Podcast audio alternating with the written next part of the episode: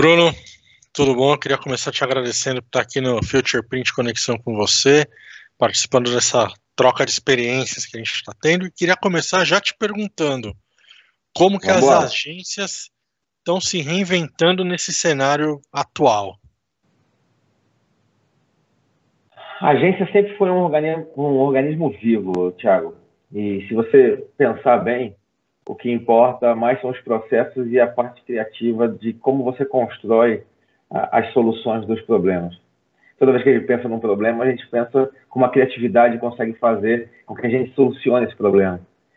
As agências sempre vão se reinventar, os modelos vão mudar, os comportamentos vão mudar e elas sempre vão se reinventar. O que eu oriento hoje é, cara, foquem no novo comportamento um novo comportamento. Porque não independe do, do, modelo de negócio, se você é field, se você é trade, se você é shopper, ou se você é comunicação digital, não importa. Você tem que sempre focar no comportamento. As mudanças de comportamentos vão mudar todos os hábitos de consumo. Está na hora da gente começar a ser mais propositivo para a gente conseguir mudar a história do consumo no Brasil pós-Covid. Legal. Vocês estão visualizando alguma oportunidade já no curto, médio prazo? Sim, a transformação digital, na verdade, sim, era uma antes do, do Covid e outra durante e pós, né? É, você vê é, as grandes marcas e, e, os anunciantes trabalhando muito em cima das lives de comunicação, tudo isso, né? Porque todo mundo está dentro de casa, mas de que maneira você consegue trazer o público para dentro, fazendo uh, com que monetize isso, transacione isso e reverbere isso dentro das oportunidades junto com o cliente? Os hábitos de consumo vão mudar e a maneira como você vai consumir a comunicação também muda, né?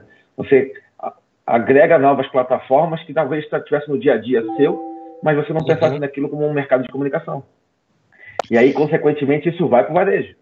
Então, tá. naturalmente, quando as coisas se, se normalizarem, e logo, logo vai normalizar, dependendo do, tamanho, dependendo do tamanho da caneta que vai assinar, mas a gente, a gente acredita que isso vai logo fazer uma flipagem aí, a gente entra num bom positivo. Você acredita que você falou agora que a gente teve uma, um, uma readaptação, né, para essa transformação digital, todo mundo em casa fazendo live. Você acha que a hora que todo mundo voltar para a rua vai ter um, um, um, novo restart, vai ter uma nova transformação aí, ou a gente vai ter uma, uma pequena adaptação? A gente está falando de demanda reprimida, Tiago? Ou, ou, ou conforme a gente está falando do que a gente está se habituando a fazer no dia a dia, quando a gente for para a rua novamente, os hábitos vão mudar completamente? Na verdade, são essas duas coisas. Né? A gente vai ter uma demanda reprimida que vai, que a hora que abrir a porta estejam prontos, e, e esse novo cenário. Ah. É, depende da categoria e do, e do tipo de serviço. É, é, os coletivos de, de, de voucher funcionaram muito para o coletivo e mostram uma, como o brasileiro é solidário. É, e, mas, da mesma maneira, não dá para dizer que um varejista que vendia mil TVs por, por mês vai vender mil TVs num dia. E vai uhum. suprir os últimos 30 dias ou os últimos 60 dias. Mesmo porque as coisas vão ser muito progressivas. Dá para dizer que, é, com o advento da crise, de 2013, 14, 15, mais ou menos, as indústrias, os anunciantes, começaram a perceber que eles conseguiam fazer mais por menos e começaram a exprimir mais agências. Começaram a ver, ver as partes de supply e fazer assim, cara, tudo bem, eu tinha um milhão e agora eu tenho 100 mil e eu preciso fazer o que eu conseguiria com 400, 500. Uhum. Isso é natural do ser humano e a gente vai adaptando isso. Quando você traz isso para o consumidor, esse mesmo cara que tinha crescido na, na classe C e tinha adquirido bens, ele não queria mais perder e, consequentemente, ele começou a dar o downgrade dele nas marcas, mas ele continua consumindo a categoria. Uhum. Trazendo para a área de Covid agora, nessa, nessa era de Covid, é interessante que ele, ele não sabe muito do cenário do que vai acontecer. Possivelmente ele vai reter um pouquinho mais ah, o dinheiro dele.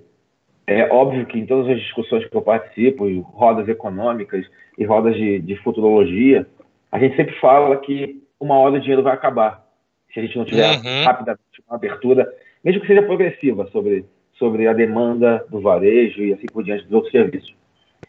Mas, consequentemente, a gente perde a capacidade de voltar no tempo e ter aquela aquela, aquele consumo massivo como a gente tinha. Óbvio que isso, naturalmente, umas pessoas vão, vão consumir mais e outras vão consumir menos, mas o que, que a gente pode fazer da maneira como passar mais confiança para todo mundo com responsabilidade? Porque a gente não quer ninguém se endividando no Brasil. Exato. Chega, né? Sim, é, já tem. A gente está vindo nessa lucra, onda de. É, só quem lucra é banco e, e financeiro. A gente não. É. Por isso que eu falo percebe... de positividade, Thiago. Assim, eu acho que dá para dá dá juntar todas as pessoas e os segmentos em prol de uma sociedade mais sã e não do benefício próprio. Então, por quê? Pensar só no seu negócio, a gente pode pensar numa categoria mais longa, de cauda mais longa. Como é que você vê isso impactando e isso sendo feito na prática? Porque forçosamente a gente, a gente vai ter que fazer. Não, não vejo. Não, não vejo. Eu não vejo os bancos. É, eu vejo. É, o movimento de live é muito legal, o movimento de live é, traz entretenimento, mas também trabalha um curralito ali de publicidade oportunista. Isso não é legal. Uhum. Então, ah. essa, essa, essa é, esse modus de publicidade, de, de, de, comunicação, não deveria existir mais, porque a gente acaba consumindo sobre uma coisa que você está refém. Então, assim, ou você tem aquilo ou você tem aquilo. É muito melhor ter várias opções do que uma só, né? Mas e aí? Sim. Quem é que pensa no coletivo? Você o acha que a gente não é só voltou? Você acha que a gente voltou no tempo, na, na época de meia dúzia de canais abertos, que a gente ia na casa do avô assistir futebol domingo e, e era refém daquela programação, daquele, daqueles anúncios? Não, eu acho que assim, como a gente nunca conviveu num, numa, numa era tão fechada, enclausurada, por mais que você tivesse opções por um curto tempo de, de ambiente domiciliar, vai, uhum.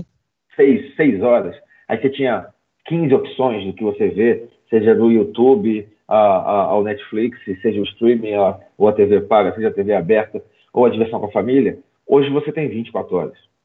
E aí, o ser humano não consegue fazer a mesma coisa todos os dias. E toda vez que ele é reverberado por uma rede social, e é, isso é uma estratégia de comunicação também, você acaba fazendo com que ele siga aquela linha. E não sai daquela uhum. linha eu acho muito legal todos os, todas as lives sertanejas, tudo isso. E como isso consegue angariar fundos para ajudar. Você vê um novo formato? Ou você pensa num, num ideal de novo formato? Ainda eu que seja difícil também, de colocar em prática. Eu participo também de muitas é, reuniões de mentoria, de startup, e tudo que a gente fala sobre isso é como reinventar o mesmo, né? Como, como é, Schopenhauer já dizia isso. Schopenhauer já dizia que o desafio não é olhar o que ninguém nunca viu, mas sim ver o que todo mundo vê de um jeito que ninguém vê. Então, tipo, uhum. você não precisa reinventar a roda. Você não precisa trazer um novo, uma nova plataforma de entretenimento. Mas sim como você fazer com que a live, por exemplo, conseguisse interagir muito mais com o público. Quem dera um dia a gente conseguisse colocar a realidade aumentada dentro de uma live, ao vivo. Você reinventa toda a lógica de consumo do entretenimento. Então, tipo, isso cada vez mais é colocado em pauta, cada vez mais é, é colocado em voga e as startups estão aí para isso, porque as mentes criativas não deixam de pensar, seja em casa, ou seja, num momento muito criativo, num, num cubo, por exemplo, numa Inova, Bra, não importa, a gente vai fazer isso. Eu costumo dizer que o trabalho pode ser até home office, mas a vida não. Então, a vida continua. Eu queria falar um pouquinho então de ações em ponto de venda, que isso vai voltar e, e é uma área que vocês também atuam. Claro. Foi impactado? Como é que vocês estão vendo retomada? Como é que vocês estão vendo desenvolvimento de novas soluções, oportunidades? O que, que a gente pode esperar que vem por aí? Quando a gente olha para o ponto de venda e para o varejo, dá para perceber que aquela política de hiper no Brasil, que já caiu no mundo inteiro, assim, tirando os Estados Unidos, mas assim, estou falando das economias mais desenvolvidas do mundo, e que a gente deve se espelhar sempre. O Brasil é uma potência, Thiago. O Brasil é um universo muito forte e que o próprio brasileiro não dá valor a isso. Essa síndrome de vira-lata que a gente tem, que carrega durante anos, dizendo que a gente não, não é bom no que a gente faz, é, só dá força para quem quer que a gente não cresça. A gente pode muito mais do que a gente é. Então, O Brasil é uma potência, então tem que mirar para esses caras. Tirando os Estados Unidos, que tem um, um modus operandi é, bem diferente, que a gente se parametriza por, por ele, o resto do mundo já está terminando com os zippers. Então, eu estou colocando lojas menores, com muito mais conveniência, muito mais oportunidades para isso. E aí, isso é a primeira coisa que eu enxergo que, nesse futuro pós-Covid, as grandes lojas vão deixar de ter necessidade. Para que tanto SKU se eu não quero que o cara fique tanto tempo dentro da loja? Uhum. Ah, eu não quero. Sempre foi uma oportunidade muito grande para o varejista. E assim, a gente fala que para qualquer é, tipo de serviço, o ideal é gerar demanda para lá para dentro da loja, que lá dentro da loja você consegue converter como uma oportunidade de negócio. E aí, através de estratégia de ponto de venda, material, seja lá, como você vai impactar interação, digital, jornada de consumo, não importa.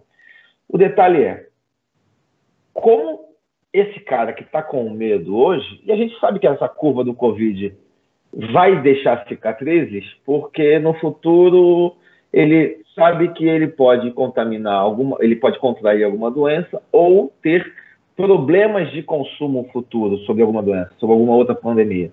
Então, ele começa a pensar, tipo, vou na loja, entro, consumo e saio. Vou na loja, pego o que é essencial, saio. Eu não vou ficar circulando. E os zippers, se você vai num, num Walmart, se você vai num, num, num, num extra, ou melhor, num extra, é, você, você naturalmente passa duas, de 20 a duas horas, dependendo do ponto de venda. Onde você tem um universo de mais de 100 checkouts, que só funciona com 40. E aí, para que isso? Para que você tem tanta quantidade de SKU se você começa a entender, e aí eu falo da jornada de consumo e dos hábitos de consumo, se você vai começar a entender que ele não precisa tanto de SKU, ele precisa ter os melhores que se conectam a ele. E aí a gente volta para o propósito das marcas. Como as marcas, nesse período, conseguem se conectar de uma forma que elas sejam perenes num futuro onde as coisas vão se espremer mais, onde, onde a briga de espaço vai ser maior dentro do varejo. Reinventar os materiais vem muito da dinâmica de como você vai ver o varejista trabalhando com isso. Eu, eu sempre falo que existe um tríade entre agência, indústria e varejo. Só que, infelizmente, essa comunicação que deveria ser contínua, como um ciclo infinito, não funciona. Mais uma vez, eu falo. Porque não funciona porque no Brasil, enquanto nos Estados Unidos tudo, tudo que é dados, eles são compartilhados, aqui no Brasil a gente retém informação. Não, é, a gente faz leitura de tudo, óbvio, mas puta, uma estratégia que eu vou fazer com um tipo de varejista que é um cliente de uma indústria tem que ser diferente de um outro tipo de varejista. E eu não posso falar para ele como eu vou fazer com outro. Então, essa relação deixa de ser um pouco profissional e passa a ser passional. Isso não dá certo. Porque, no fundo, o, o, tríade, quem tem que ficar sempre na posição de cliente é o shopping. Mais ninguém. Ninguém mais tem que, que levar vantagem sobre isso. E é gerar discussões. Eu quero fazer com que o cara pare e pense e fale assim: peraí, mas pode ser diferente? Ou então, por que, por que não? Sabe aquela pergunta, sabe? Por que, que não pode ser diferente? E não, não uhum. existe nada que não seja melhor que não possa ficar melhor ainda. Aonde que a gente está errando agora? Aonde que a gente vinha errando e aonde a gente está errando agora que está no, no momento de virada? Eu acho que a gente olhava menos para as pessoas. O mundo era muito técnico. É engraçado porque se você no seu trabalho, eu no meu trabalho, se nossas empresas funcionassem muito bem, ela funcionava como um relógio. Se você tivesse uma saúde muito boa, ou se eu tivesse uma saúde muito boa, a gente tinha uma saúde de ferro. Então as coisas eram muito mecânicas. Cadê o lado humano? O lado humano, para mim, é que vai fazer diferença nesse próximo, nesse próximo etapa do Brasil. Porque a gente é muito solidário, mas a gente não é solidário ao extremo nas ligações profissionais. Como uhum. as empresas, e eu falo assim, ó, se uma relação de uma agência com uma indústria, com um varejo, são feitas por, por pessoas, por que, que a gente não pode se conectar com pessoas ao invés de, dessas regras é, que você fala assim, cara, eu não vou falar isso por causa disso, disso, disso, porque o meu compliance faz com que isso não funcione. Não, cara, são pessoas. A relação tem que ser sempre humana. E eu acho que se tivesse que alterar alguma coisa sobre isso, alteraria as relações humanas entre marcas, serviços e produtos. Se a gente fizer isso, a gente consegue dar um, uma outra vertente, dar uma flipada no modo de consumo do Brasil. dá para a gente fazendo um apanhado, uma mistura de um pouco do que você falou de lojas menores com menos checkout, com é, menos diversificação de produtos, né? Produtos mais, vamos usar o termo assertivos para a necessidade dos clientes daquele, daquela região e, e uma nova comunicação mais pessoal, a gente pode ver um direcionamento para para um comércio, para uh, uh, soluções em PDV mais uh, intimistas no sentido sentimental, que se aproximem mais do, do consumidor? É, é assim, é, a política do, do promoção a preço, preço, preço não funciona no Brasil totalmente, né? Porque a gente viu o Walmart tendo que sair do Brasil porque a política de preço barato todo dia, onde você não tinha um calendário fixo sobre as coisas, não funcionou no Brasil. De maneira seria diferente é, entre outras é, características que, que, norteavam o Walmart no Brasil. É, eu acho que a comunicação cada vez mais emotiva e mais emocional, ela não deve estar só no ponto de venda, ela deve concatenar para o ponto de venda. Então, não, não, é, não, é, não é quando você chega no varejo, você é impactado e você converte. Porque a primeira pesquisa de comportamento de consumo é, no varejo foi pela gente do. Onde a gente falava lá do potencial de decisão de compra no varejo. Então, a gente tem uma característica de, de entender muito bem essa, essa, esse movimento. Por isso a gente vai lançar agora, Tiago, uma pesquisa de OmniShopper, justamente falando do comportamento antes e do comportamento durante o Covid. E falando como esse cara, e a gente faz uma, uma nomenclatura nova, a gente não fala mais de Omnichannel, a gente não fala sobre Omnigestão, a gente fala sobre OmniShop. Aquele cara que hoje converte de uma maneira, mesmo sendo uma geração é, X e tendo atitudes como uma geração Y, como uma uhum. geração Z. Então, assim, não dá mais para você clusterizar o cliente sobre esse propósito. Não dá. Então, acabou. O que a gente vai ter que fazer? Acabou. Aí é que entra a tecnologia. Como data-driven, você consegue fazer um, um, um, conhecimento. Sabe aquela coisa é, daquele mercadinho de bairro de antigamente, onde o seu Zé conhecia você, conhecia sua filha, sabia aniversário da, da, da, sua sobrinha, sabia quando vocês estavam na cidade ou não viajando, oferecia uhum. aquela coisa toda. Esse conhecimento, a tecnologia trouxe através do Data Driven. E como é que você captura isso de um momento de maneira confortável, até mesmo com a nova lei de proteção de dados, nova Sim. lei geral de proteção de dados. Então, como é que você faz isso tudo e reinventa esse, esse hábito de consumo ali, de compra desse cara? mas tudo de uma maneira muito humana. Dá para falar de material? Dá. Mas o material vai ser muito mais digital, menos, menos físico, vai ser muito mais impactante no individual, porque a gente saiu uhum. de uma era é, de comunicação generalista para ir para uma era digitalista, que é o tipo onde você vai exatamente para o indivíduo, totalmente individualista. Então, como é que você consegue fazer esse tipo de comunicação dentro do ponto de venda através da jornada dele?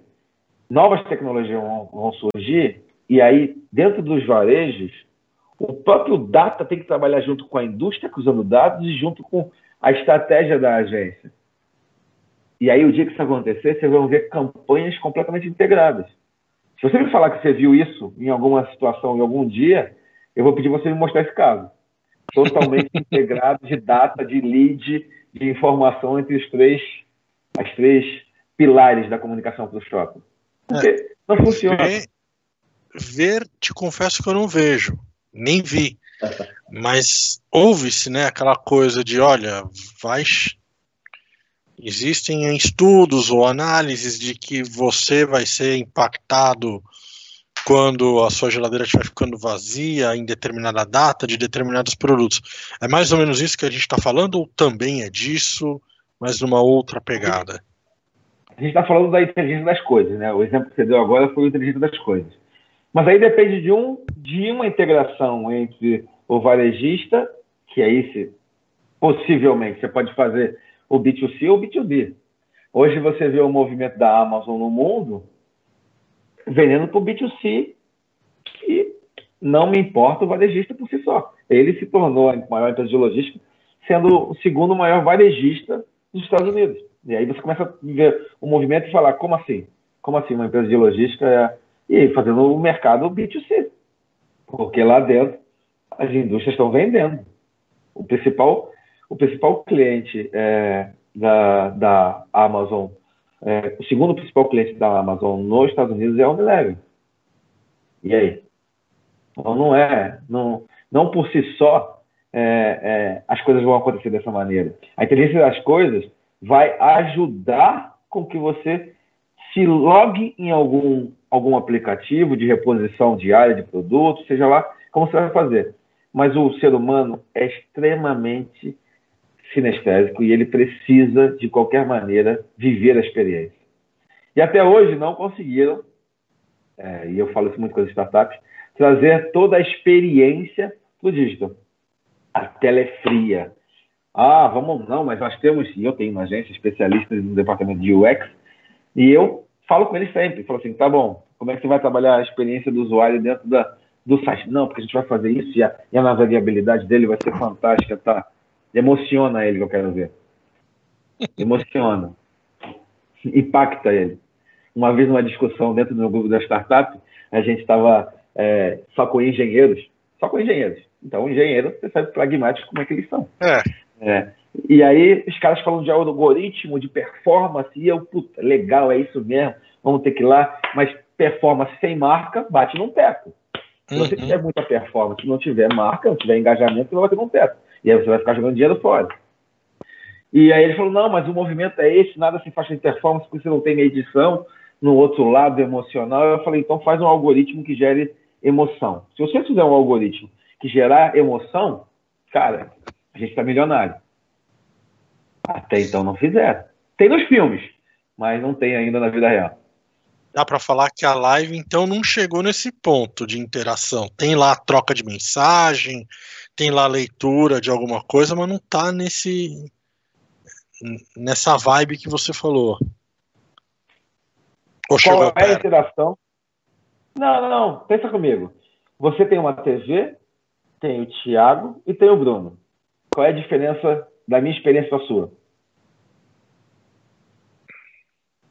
Então não está não tá interativo. Não tem uma, uma experiência essencial para você. Você não conseguiu construir nada com a marca ou com o artista relevante para você. O dia que você sentir que é para você, aí sim você consegue ter uma interação. Experiência é isso, quando você consegue transformar o que é normal em uau. Você fez isso? É uma baita experiência. Deixa eu te perguntar uma outra coisa. Tem alguns, acho que uns dois, três anos atrás, fizeram um show de um rapper, lá o, o Snoop Dogg, e aí, por meio de holograma, ele colocou um outro rapper morto, o Tupac, morto, acho que há 10, 15 anos famoso atrás. Tupac. O famoso Tupac, cantando no palco com ele, cantando uma música com. Se em algum momento a gente migrar para essa live de é, holograma para o Bruno para o ideia, né, Thiago. Não, eu, eu achei aquilo demais. eu achei aquilo muito bom.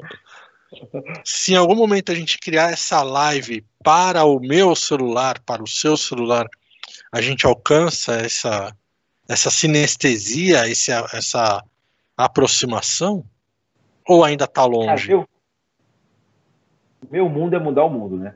Então, toda vez que eu falo que alguma. Quando eu dou alguma ideia para um grupo ou lá dentro da, da, agência, e o pessoal fala assim, cara, mas isso não dá para fazer. Eu falei, então isso que é legal. Como é que a gente consegue mudar essas coisas? Se você conseguir, que a gente conseguir fazer isso que você está falando, a gente muda completamente. Isso é uma API que vai se logar em qualquer tipo de aplicativo social. E imagina um dia você está. Não vou falar um dia, não, vamos falar que você já tivesse, e, e uma família que está longe, lá no Nordeste, lá, lá em, em Crato, é, precisa se conectar com alguém aqui em São Paulo e ela vai tirar uma selfie com a mãe ao vivo sobre. sobre vai tirar uma selfie no, no, no, no, no Instagram, no Story, com ela se conectando e falando onde você vai poder estar é, tá ao vivo, a gente ao vivo em alguma entrevista, em algum bate-papo, super, super descolado. E, cara, vai ter alguém com a gente podendo interagir ao vivo, atrás de você, com você do lado. Então, esse universo muda o paradigma de experiência individual.